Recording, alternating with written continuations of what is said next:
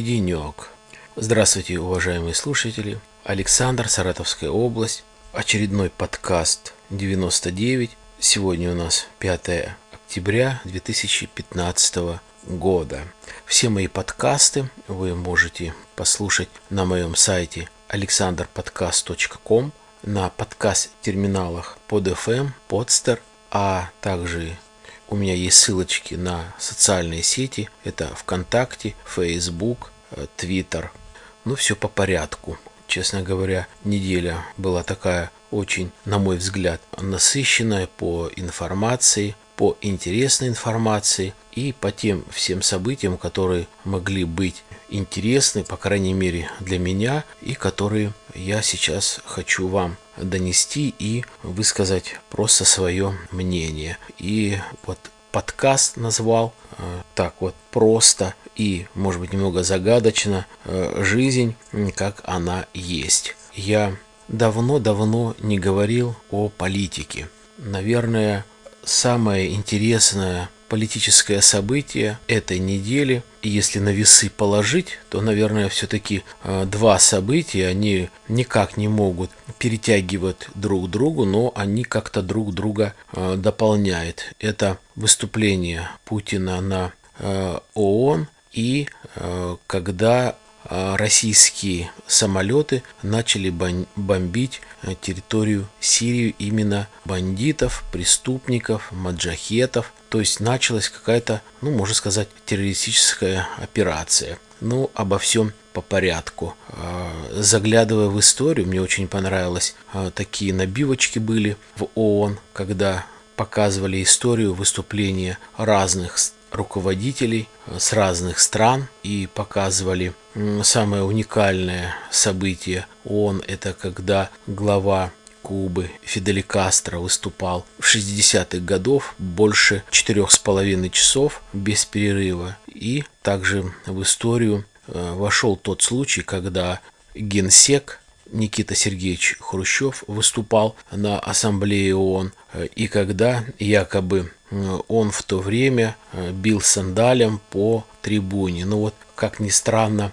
все говорят об этом, многие пишут, но как такового доказательства, как такового фотографии, подтверждающей, что он именно бил э, сандалем, либо белым туфлем, каблуком по трибуне, нету. Может быть, это где-то как-то какая-то выдумка. Единственное, что он сказал, это для всех э, стран англоязычных было загадкой, что я покажу вам Кузькину мать. То есть, как перевести это выражение, наверное, до сих пор не знает никто в англоязычной среде. Но это прошлое, а сейчас немного настоящего. Итак, самолеты начали бомбить Сирию. Я просто скажу свое мнение.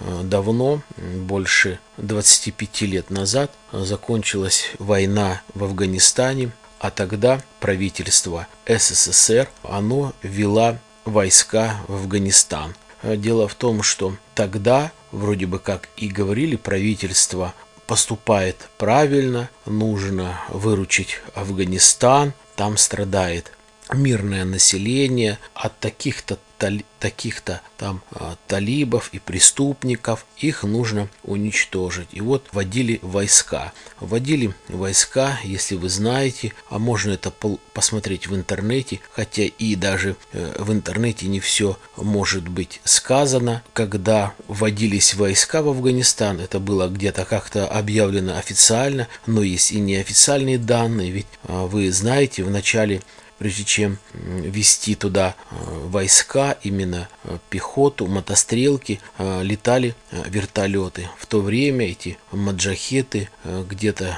с ущельев гор долбили разными современными по тем временам по тем временам оружием. Гибло очень большое количество э, российских солдат и офицеров. А я уже не говорю об официальной части, когда э, была введена пехота. Это всем известно. А сейчас э, немного другое время, другой век. И опять-таки, наверное, наше правительство России, наверное, считает, да, это верный шаг это все нормально. Я человек, который занимается бизнесом. Для меня вначале деньги, а потом все остальное. Ну или я бы сказал, вначале, конечно, это моя семья, а потом деньги, а потом политика и все остальное. То есть для меня, а, ну вот сейчас, в настоящее время, а, деньги это, ну, на первом месте. И я, что касается денег и бизнеса, скажу, что, наверное, а, Россия в этом отношении тоже не дура. Она имеет какие-то деньги и будет иметь деньги по продаже оружия и этой войны. Если вдруг я ошибаюсь, и если это не так, зачем России вступать в такую войну? Я еще раз повторяю, и не, я не зря привел тот пример а, с Афганистаном. Тогда тоже то правительство считало, оно поступает правильно, нужно а, помочь. Никто особо не помогал, вдруг в то время СССР решил помочь. То же самое и здесь. Где-то как-то косвенно развязалась война э, в Сирии благодаря э, прямому содействию Америки. И здесь сейчас хочет миротворцем выступить Россия. То есть развернули огромный лагерь, показывали по телевизору, как российские солдаты и офицеры живут в Сирии, именно, ну не в самой Сирии, а в том месте, где располагается их батальон, их, вернее, эскадрилья э, летчиков, как э, они проводят быт, что кушают, что одевают и так далее. Естественно, по понятным причинам не показано лица, но это и правильно, э, они летают. Но я вот хочу высказать свое э, точку зрения. Она именно моя, и на своем сайте я имею право это сделать те же э, люди, против которых сейчас воюет Россия и взбудоражен весь мир, ведь они не дураки, они тоже получают огромные деньги, они получают продовольствие, они получают оружие. А кто не застрахован от того, что они такие же зенитные комплексы не купят и другое оборудование для уничтожения э, наших российских истребителей э, марки Сухого. Ну почему? Почему нельзя их недооценивать? Давайте посмотрим вот с другой стороны. Пройдет какое-то время, вот э, сейчас бомбят, вроде бы продовольствие уничтожено, склады уничтожены, вооружение уничтожено, какое-то количество уничтожено там и техники, и людей. Ведь ну, никто не знает, сколько вооружения у них, сколько техники, сколько именно людей, сколько у них денег, какие организации финансируются. Ведь нам это неизвестно. Пройдет какое-то время, и вполне возможно, может быть, вторая такая же война, как Афганистан. Это, конечно, не дай бог, это мое мнение. А здесь я читаю интернет, этот Кадыров, с Чечни пишет э, письмо э, официально, оно выкладывается в интернете, что якобы он э, готов добровольный батальон э, пехоты высадить в Сирии. Что это значит? Пускай 100 человек или 500 или 3000 человек пехотинцев высадится э, на территорию Сирии. Именно пехотинцев. И что будет? Это действительно будет э, война. Либо либо Кадыров что-то недопонимает, либо тот журналист, мудак и козел, который опубликовал вот это якобы обращение от Кадырова, что готовы послать туда пехоту и э, могли бы помочь восстановление там правды и так далее. Здесь летчики бомбят. Их сколько, скоро недели через две, через три будут хлопать, как хлопушкой по стеклу мух. Не дай бог, конечно, вот мне вот кажется, э, так и будет. Зачем Путину эта война? А, я вначале сказал, если это коммерческая часть, если идет капуста в бюджет, которая потом пойдет на повышение пенсии э, для пенсионеров и э, для закупки лекарств онкобольным, а также поддержания домов, это одно. А если это просто помочь Зачем это нужно? Как сейчас мы страдаем из-за присоединения Крыма? Война в Донбассе, гуманитарная помощь. Это что? Бесплатно? Это за счет кого? Это за счет уменьшение всяких разных расходов в бюджете. Это увеличение налогов, это увеличение э, всяких разных проверяющих и так далее. Нужно как-то, каким-то образом вносить деньги в бюджет. Как это происходит? Ради кого и каким образом? Ну, наверное, тот, кто, может быть, 0,1 иногда э, на мои выпуски заходят какие-нибудь предприниматели, они, я думаю, понимают, где и как берутся деньги для того, чтобы э, пополнять бюджет. Ладно, перелистнули страницу Сирии. По крайней мере, пусть не всем нравится, но я вот высказал свою позицию, все, что касается э, Сирии. Дальше. Иногда прихожу с работы, у меня дома на кухне телевизор в такое вот время, включаю, идет передачи разные всякие, типа там э, Малахова, пусть говорят, типа передачи «Давай поженимся» и так далее. Не сказать, чтобы я их с женой вот во время ужина вечером смотрю, но э, в момент переключения каналов, допустим, на другие каналы, на другие темы, взгляд и слух останавливается на каких-то, может быть, интересных фрагментах, либо репликах, поэтому э, иногда останавливаюсь и э, смотрю э, фрагменты каких-то вот передач, которые происходят в самое, скажем так, смотрительное время по Первому каналу российского телевидения. И вот зачастую слышал такое, что вот в частности в передачах «Давай поженимся», когда невеста говорит о том, что вот я рассмотрю жениха жениха, который, у которого доход там не меньше 200 тысяч рублей э, в месяц. Потому что э, мне тратить на меня столько-то там, питание и так далее и тому подобное. Не знаю кто как, но я вот лично в шоке от, от такой суммы. То есть человек хочет, пришел, на, хочет познакомиться э, с парнем, с мужчиной, у которого доход не меньше 200 тысяч рублей. И речь идет не только о Москве, а речь идет просто, вот она приехала откуда-то с какой-нибудь пиздоклюевки. И вот она хочет э, иметь парня, бизнесмена, мужчину, у которого доход не меньше 200 тысяч. Не знаю. Вот. И либо у девушек там что-то где-то как-то в каком-то месте перецикливает, я не понимаю. Может быть, это действительно для больших э, таких э, городов, там Москва, Санкт-Петербург, Ростов, но все равно 200, 150 тысяч, иногда говорят 300 тысяч, вот я хочу. И здесь же показывает фрагмент жениха, он говорит, ну навряд ли меня выберут, у меня, говорит, пенсия 20 э, тысяч рублей, и так небольшая подработка, шабашка, у меня 50 и всего 50 тысяч рублей. Я думаю, елки-палки, где же такую бы пенсию взять в 20 тысяч рублей? В 55 лет, в 60 лет, в 65 лет иметь еще и доработку и э, в итоге 50 тысяч. Не знаю я. Может быть, я такой, может быть, э, у меня суждения такие, а может быть, это действительно сплошь и рядом э, иметь э, даже, э, допустим, доход для мужчины э, за 60, э, где была бы пенсия хотя бы 20, а подработка, шабашка еще 30 и всего 50. Не знаю.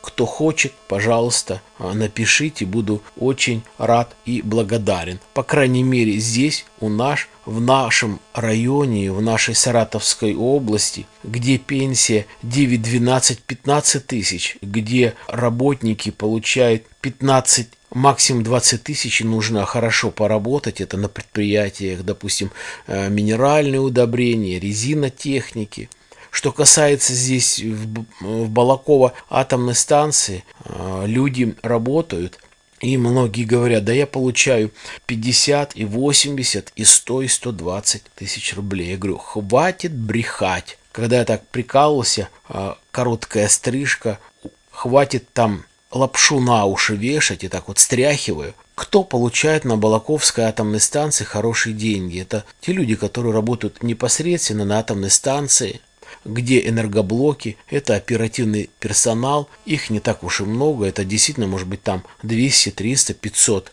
человек, а все остальные э, выведены за пределами атомной станции и являются подрядными организациями. И они никак не получают 50 100 тысяч, 80 тысяч. Получают их руководство, может быть, начальники отдела продаж, либо руководители подразделений и филиалов. А чтобы простой менеджер получал такую сумму, это, это нужно очень-очень-очень хорошо постараться. Это нужно, в конце концов, так продать столько оборудования, товара или оказать такие услуги.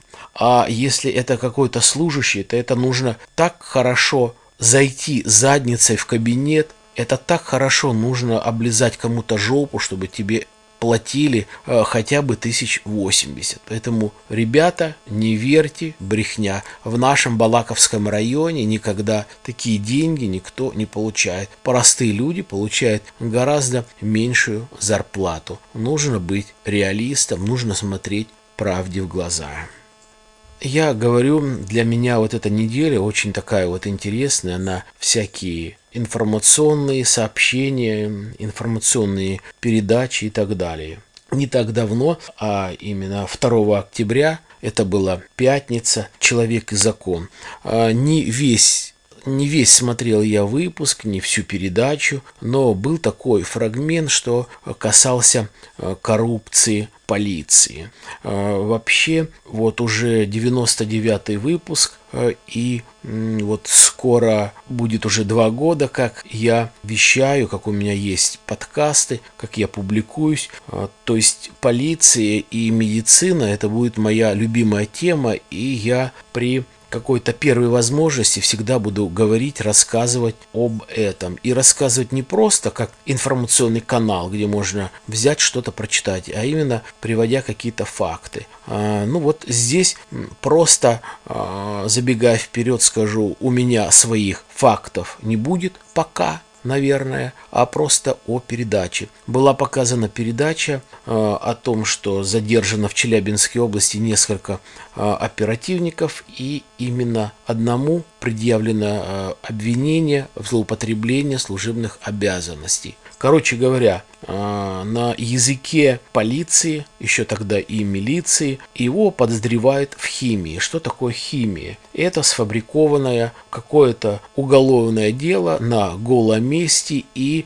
закрытое. Соответственно, они получают на грудь у себя маленькие ордена, медали, зарплаты, э, звания. А, а если кто-то еще и зайдет попкой в кабинет, и либо оближет кому-нибудь попку, то и получит еще и какую-нибудь должность. А, так вот, здесь речь шла о том, что вот оперативники выбивали показания, именно применяя физическую силу, и люди которые пострадавшие, потерпевшие, а, доказали о том, что вот была применена такая сила, была собрана минимальная доказательная база, человека, а, по крайней мере, посадили за решетку во время проведения следствия. И это сплошь и рядом. Здесь же в «Человеке в законе» показали о том, что до этого был фрагмент такого же уголовного дела из Татарстана, где уголовное дело произведено, доказательства собраны, обвиняемый представлен и его посадили. Здесь же идет показание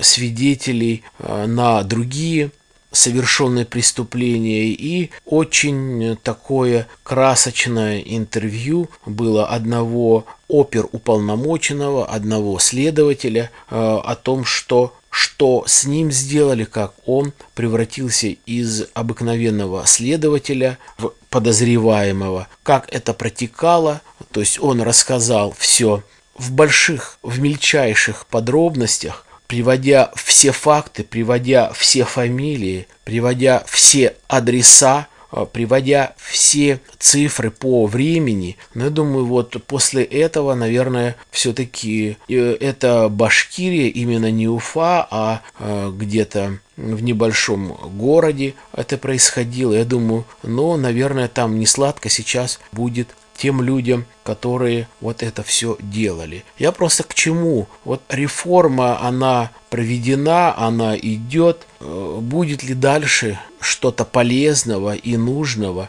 не знаю, тяжело. Ведь не так давно были два громких уголовных дел, вернее не были, они идут, следствие идет, когда э, главы республик, губернаторы, а то и чуть ли не весь состав правительства одного из краев подозревается в коррупции, где доказаны, что были огромные взятки, были найдены огромные деньги, драгоценности у людей. Звучал один такой факт, фрагмент, что подарен э, белый Мерседес одной любовнице там, стоимостью 2 или 3 миллиона рублей. Не знаю. К великому, наверное, счастью я никогда не буду таким человеком, ни бизнесменом, ни э, таким пошлым, чтобы взять и подарить женщине вот такой огромный такую огромную сумму денег, ну, вернее, либо товар, который э, так дорого стоит. Вот у меня, ну, не вмещается в голове, наверное, потому что я порядочный и потому что у меня нету таких денег. Ну, ладно, это так, а мысли э, вслух. Э, еще, что, чем запомнилась мне эта неделя? Э, началась передача про дельфины на Первом канале. И вот вы знаете, просто моя наблюдательность по этому поводу.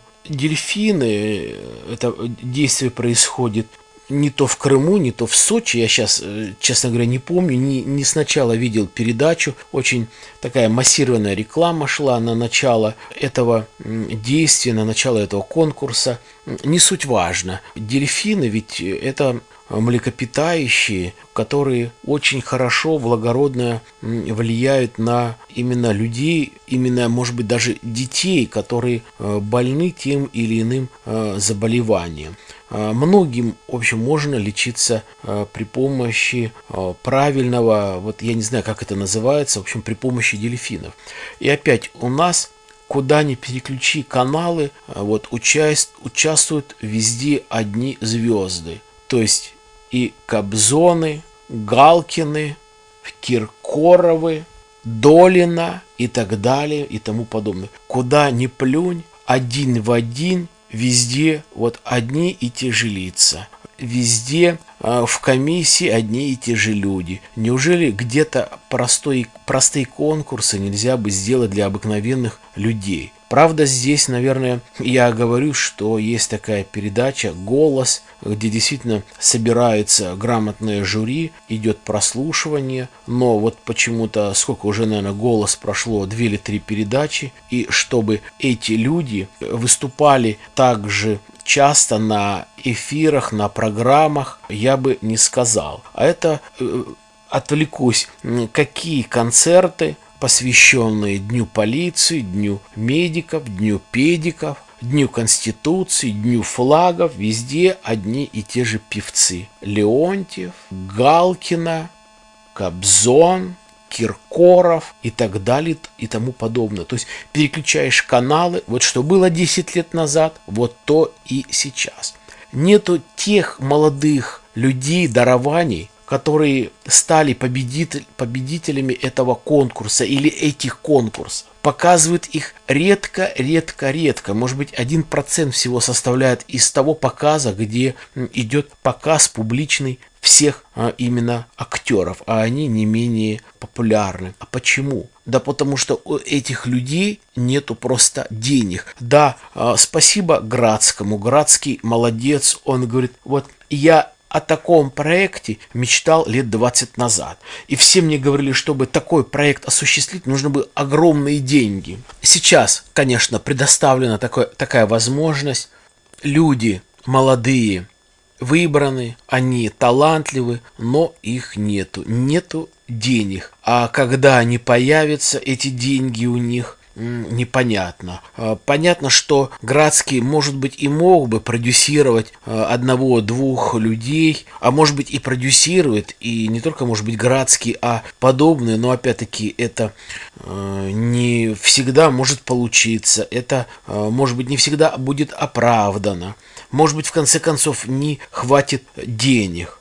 А чтобы как-то взять, не сказать, чтобы заняться благотворительностью, а чтобы э, молодые дарования вот прошли и стали популярными, и для этого м, как-то открывать какие-то специальные форумы, передачи, чтобы это было реально, чтобы люди могли как-то себя преподнести и быть популярными. Э, хотя, э, наверное, у них был бы рейтинг и популярность не меньше, чем там у Киркорова, у Кобзона, у Валерии, э, у Газманова и так далее и тому подобного. Нет, тут показывает, как они развлекаются, либо деньги девать некуда, либо уже деваться некому, некуда. Тот же Макаревич – нет, чтобы писать песни, нет, чтобы, может быть, действительно продюсировать кого-то. Талант, у человека талант. Пирожки, блины пек, тоже, наверное, э, не то. Пошел где-то как-то э, с Украиной, насколько это правда, но опять-таки есть факты о том, что, наверное, он там, ему там лучше. Ну и, наверное, еще одна передача, очень такая важная и интересная, на мой взгляд, была показанная по НТВ, вернее, я две передачи затрону канала НТВ. Одна из них был шокирующий э, клип показан, вернее не клип, а видеозапись. Клип это когда человек создал что-то хорошее, выложил какой-то музыкальный фрагмент и так далее. А здесь, наверное, записанный участок такого видео, который потряс очень большое количество э, слушателей, зрителей и была создана э, Беловой на канале НТВ такая передача. Э, в двух словах, на школьной вечеринке среди девочек и мальчиков которым было 14-15 лет, вот они напоили э, одну девочку несовершеннолетнюю и по-всякому издевались над ней. То есть они ее раздели, снимали, тушили бычки, э, поили ее, издевались по-всякому и выложили это на, в интернет. Была посвящена передача, были приглашены разные эксперты. Короче, в двух словах, насколько это аморально, насколько может быть сделать вот э, закон бы, чтобы можно было бы жениться, либо была какая-то ответственность. Ну, то есть вот такая неоднозначная передача, я тоже ее так вскользь смотрел, и все-таки опять говорит о том, что насколько вот наш народ безалаберный, бескультурный, вот заняться подростками нечем, особо нету каких-то э, секций, может быть, спортивных, либо каких-то еще других, может быть, по масштабу э, мероприятий, где можно было бы как-то реализоваться. Это первое. Второе – это гипербезответственность безответственность людей э, перед страной, перед законом, перед э, обществом, перед родителями. И третье – это когда правоохранительные органы не могут ничего сделать. И четвертое, если они могут что-то сделать, то родители этих подонков, они как-то откупятся. Я не сторонник, чтобы там э, у себя в выпусках э, брать и приводить какие-то э, ссылки. Э, я просто рассказываю то, что есть. Это э, такая общепринятая, не принятая, в общем, общеобсуждаемая тема, что касается э, секса, э, что касается насилия именно подростков э, в 14, в 15, 16 лет. Что можно сделать, что нужно сделать и что, наверное, сделано, да ничего не сделано. Другая передача по НТВ. Откровенный разговор был именно, может быть, интервью отца Жана Фриски, которая не так давно э, умерла от рака головного мозга. Прошло как какое-то время, и э, речь идет о ее гражданском муже Дмитрии Шепелеве, когда отец ее обвиняет э, ну, в общем-то, во многом. Начиная с, с того, что он э, запрещает встречаться со своим внуком, то есть была посвящена передача вот именно такому скандалу. А, то есть это крик души 63-летнего мужчины, который потерял э, свою любимую старшую дочь. И то, что как Дмитрий относился к нему и сейчас относится, и как он относился к покойней своей э, подруге Жанне Фриски. То есть были приведены ну просто обалденные кадры, сногсшибающие, я имею в виду, не обалденные, где действительно какая-то присутствует доказательная база. И я не собираюсь полностью говорить по вот рассказывать э, в подробностях, в тонкостях это интервью, об этом интервью, но он говорил, Дмитрий, говорит, вот если ты сейчас слышишь, то давай встретимся и также вот на канале э, расскажем, что произошло, что сейчас происходит, и если э, я не прав. Приводился пример о том, что он очень очень отец Жанны Фриски, я имею в виду, очень ждал э, внука либо внучки от Жанны Фриски. Она говорит, папа, всему свое время, подожди, все будет нормально, будет у тебя внук или внучка. И говорит, когда я узнал о том, что Жанна родила внука. Вы, говорит, не представляете, как я был счастлив. Какое у меня лично было удовлетворение о том, что я стал дедом. Я, говорит, э, купил подарок, я, говорит, купил для них машину за 2 миллиона рублей. Это было два года назад, наверное, неплохая машина. Марка не названа. Были кадры, когда Дмитрий сидел э, в этой машине и говорит, что узнаю. Уже, говорит, сразу после того, как э, был рожден сын, то бишь, говорит, мой внук, самоздоровье потихонечку как-то начало сдавать у Жана, состояние стало хуже. Дмитрий это заметил, и он как-то каким-то образом все старался прибрать эту машину к себе, то есть, чтобы была переоформлена машина.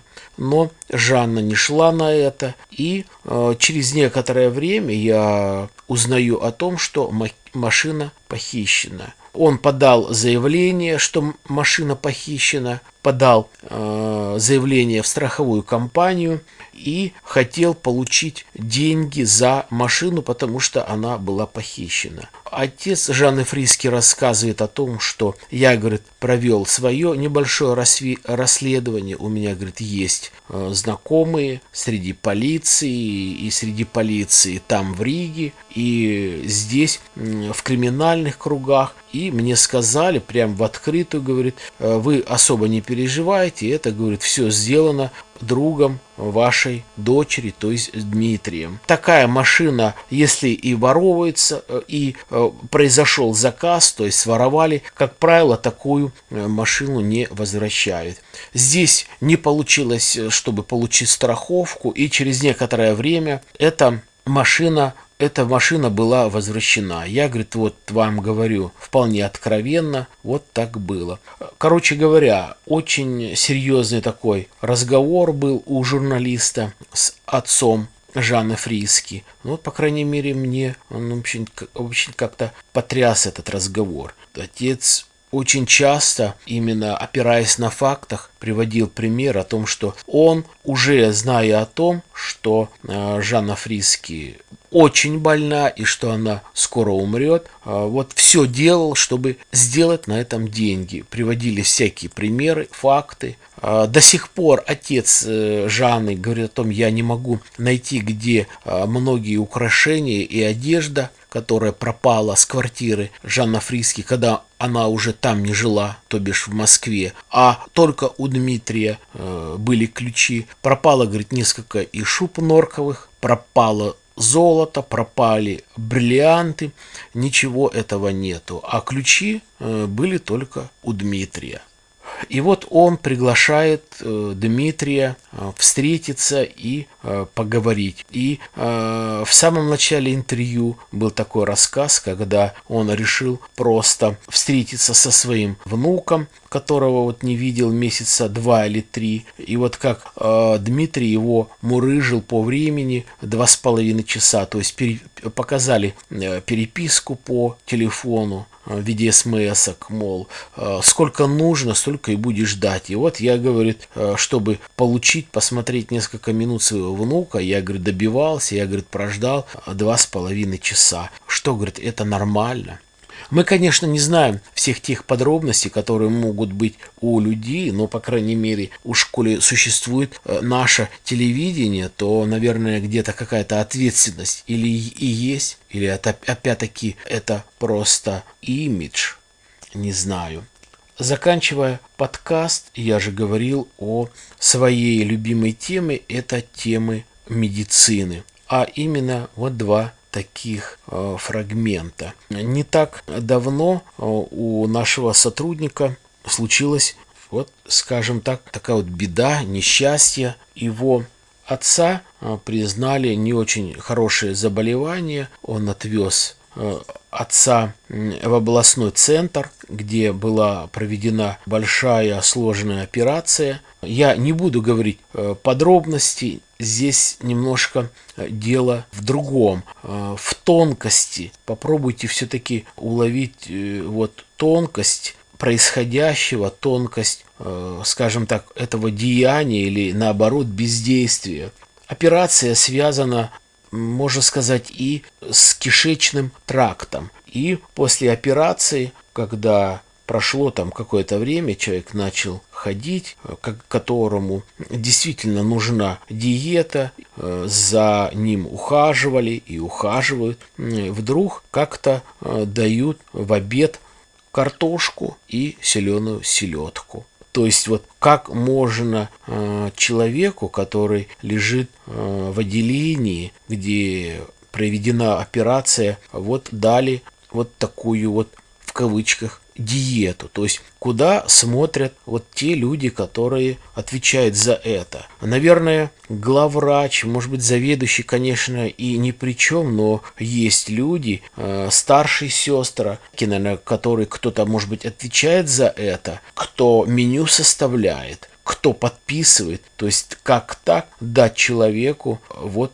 такое питания. Вот лично у меня в голове не укладывается. И э, хотелось бы сказать, я спрашиваю у человека, ну вот как отец, ну, все нормально, там, в двух-трех словах, может быть, какую-то реплику скажет, что считает нужным по состоянию здоровью, либо выздоровлению.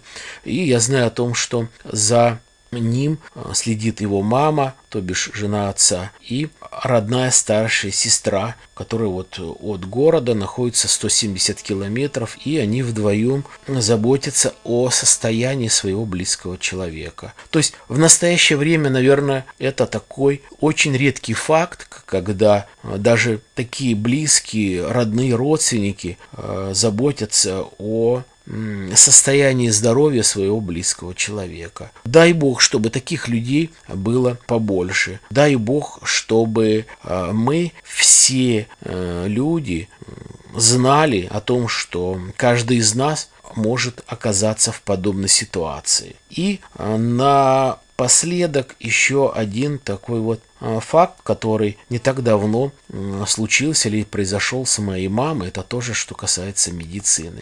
А, не вдаваясь в подробности, опять-таки просто такой вот факт. Заболевание глаза. Мама пошла в поликлинику, принял врач, выписал лекарство под наблюдением врача. Лекарство очень дорогое, лекарство эффективное, и нужно принимать очень осторожно, там, закапывать. Я еще раз повторяю, под наблюдением врача. И вот она капает, там месяц, два, три, пошла в больницу, чтобы посмотрели, продлили э, взяли это лекарство, поменяли на другое, якобы более эффективное, и продолжается лечение. Потом приходит через три месяца, а вообще прошло полгода. Я не помню тонкости, э, даже не хочу вспоминать и подробности, мне это как-то больно и неприятно, а просто говорю сам факт. А мать говорит, пришла к врачу, сказала, вот это лекарство я употребляю, то есть вот этим лекарством закапываю э, мать говорит, и нужно было видеть вот эти вот расширенные глаза и недоумение врача, и говорит, извините, говорит, кто, говорит, вам мог это э, прописать лекарство? Вы, говорит, что? Это, говорит, вообще вот, ну, это противопоказание очень большое, и вам по такому возрасту и при данном заболевании вообще нельзя применять это лекарство, закапывать глаза. Кто вам назначил? Мать говорит, извините, говорит, но вы, вы назначили эти, это лекарство полгода назад. Она, как, не может быть. А где карточка? Вот карточка. Открывает карточку, да, действительно она. Я говорю, ой-ой-ой, вот я говорю, дай бог, конечно, терпение такое вот всем, с одной стороны, как у моей мамы. Я бы там, наверное, бы, я не знаю бы, ну, как минимум, столом по голове огрел бы э, в данной ситуации этого врача. Я не хочу разбираться с судом там и так далее. Вот я бы просто бы не знаю, что сделал бы с этим врачом. Этот врач взял и он как, как это лекарство, кто назначил, и увидел свою подпись, все. Я просто в шоке. Говорю, мам, да, я вот говорю, я завидую твоему э, терпению. Я говорю, я не знаю, что бы там с этим врачом. Это ужас. Конечно, никто ничего особо не признал, никаких нету э, требований, там, исков и так далее. Еще раз о чем говорит? О том, что мы настолько наша нация подавлена, настолько наши законы несовершенны, настолько еще нам далеко до всей цивилизации и до того, чтобы э, действительно наша нация, э, наш народ процветали. А для этого нужно очень мало. Всего лишь три составляющих. Это хорошая пенсия, это нормальное медицинское обслуживание и это э, хорошая защита полиции. Все. Желаю вам благополучия, счастья. Берегите себя и близких. До свидания.